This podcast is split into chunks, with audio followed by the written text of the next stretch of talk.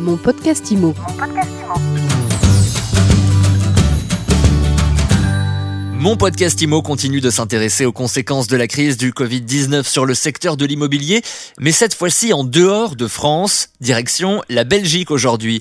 Bonjour Yves Van Hermen. Oui, bonjour. Vous êtes membre du conseil d'administration de Fédéria, l'association professionnelle francophone des agents immobiliers et ancien président de l'IPI, l'Institut professionnel des agents immobiliers. On va parler donc eh bien de, du secteur de l'immobilier en Belgique. Comment se comporte euh, le marché euh, aujourd'hui de l'immobilier en Belgique? Mais à l'heure actuelle, d'abord tout le monde respire parce que tout le monde reprend. Non.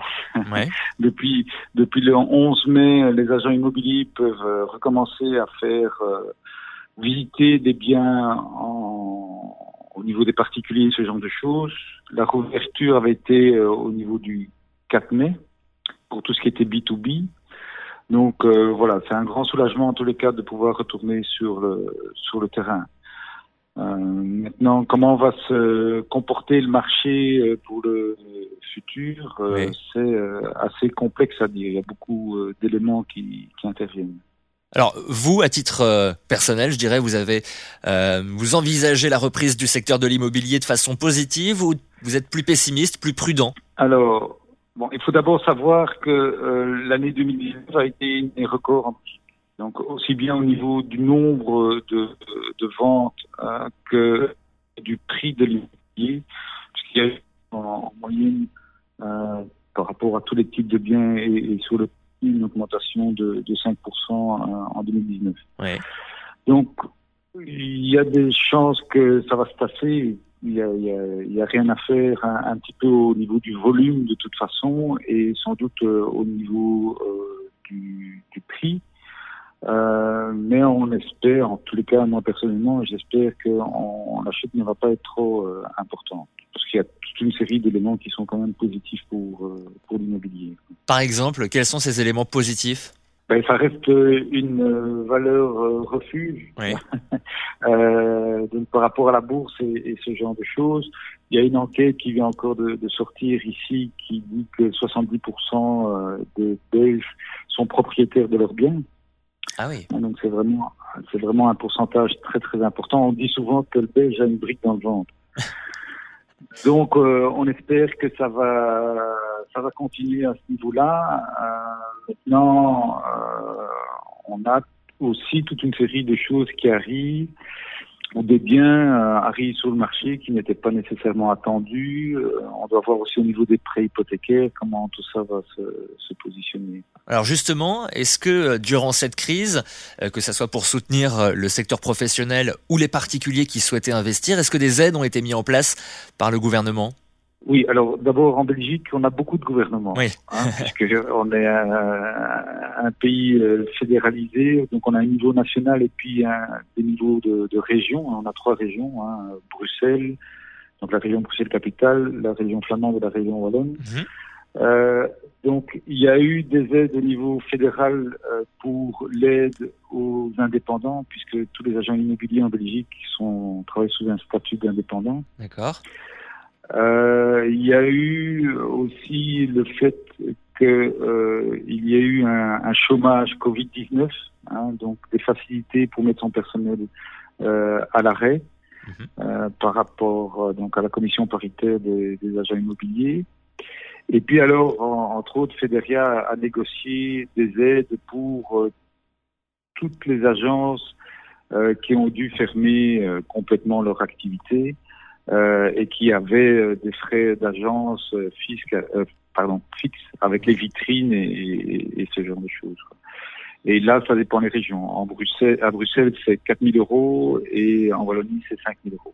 Le prix de l'immobilier va-t-il baisser en Belgique, selon vous, dans les prochaines semaines?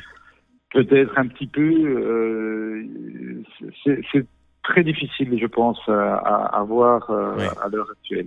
Ce, ce- ce qu'on voit d'abord dans certains sondages de tous les gens qui sont confinés dans des appartements en rêve de villas avec jardin, Mhm. bon, bon c'est pas le même prix. Euh, euh, nos amis notaires nous disent qu'il y a une augmentation des séparations et des divorces suite au Covid, et donc que certains biens qui ne devaient pas venir sur le marché viennent sur le marché. Mhm. Euh, certains commerces aussi vendent des biens immobiliers pour se faire de la liquidité, pour essayer de tenir euh, ces périodes difficiles. Donc ça aussi, c'est des biens qui ne devaient pas nécessairement venir sur le marché maintenant. D'un autre côté, il y a tout ce qui est prêt hypothécaire, donc les, les, taux restent vraiment attractifs, toujours à l'heure actuelle. Mais les conditions pour avoir euh, le prêt, apparemment, les banques deviennent évidemment un peu plus frileuses. Hein.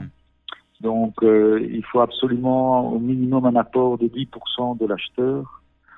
Euh, et, puis, il y a toute une série de personnes qui risquent malheureusement de se retrouver dans des difficultés financières parce qu'ils perdent leur boulot ou ce genre de choses.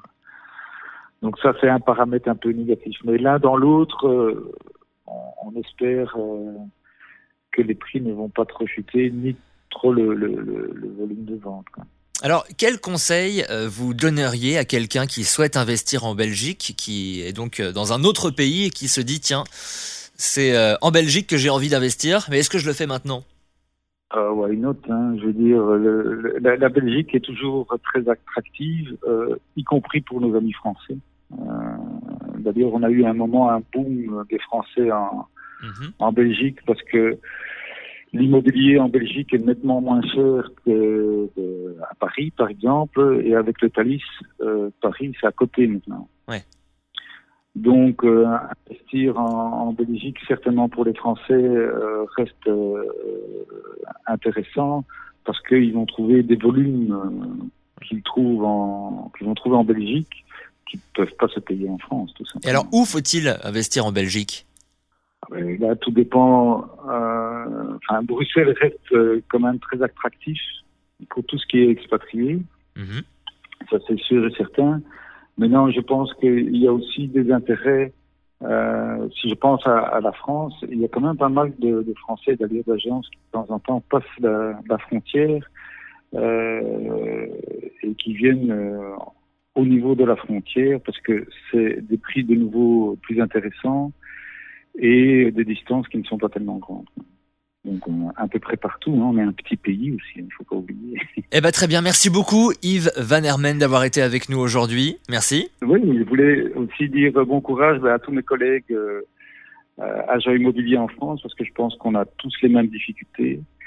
Il faut qu'on se batte tous de toute façon pour euh, avoir une reprise efficace. Merci à vous Yves Van Hermen d'avoir été avec nous aujourd'hui.